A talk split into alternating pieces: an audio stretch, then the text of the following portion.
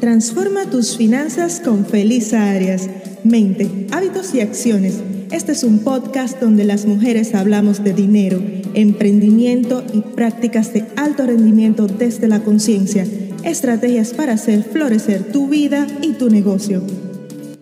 Hoy quiero compartirte algo que aprendí de la Dr. Train, que existen dos tipos de hambre, Little Hunger y Big Hunger. ¿Qué significa tener un hambre pequeña o grande? El hambre pequeña va de lo quiero ahora, lo quiero para mí, solo me incluye a mí, mí, mí, yo. Esta es una hambre pequeña y está basada también en la inmediatez. Ahora, un hambre grande incluye a otros. Esto es cuando una visión es completa, es humana y es global. Hoy te pregunto, ¿tienes un hambre pequeña o un hambre grande? ¿Tus sueños cómo son? ¿Pequeños o grandes?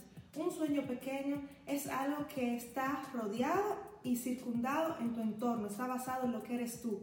Un sueño grande incluye a otros y va a implicar todo de ti. Pero te digo que el universo conspira a tu favor. La vida está hecha para elevarte. Así que si hoy tienes un hambre grande, un gran sueño, no tengas miedo de perseguirlo, porque todos los caminos, todas las puertas y las personas conspirarán para que esto se haga realidad. ¿Estás dispuesta?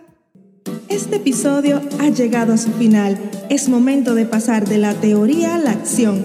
Suscríbete y mantente al día sobre las mejores prácticas sobre dinero, emprendimiento y alto rendimiento desde la conciencia. Comparte este episodio con tres personas que les pueda ayudar. Hasta la próxima.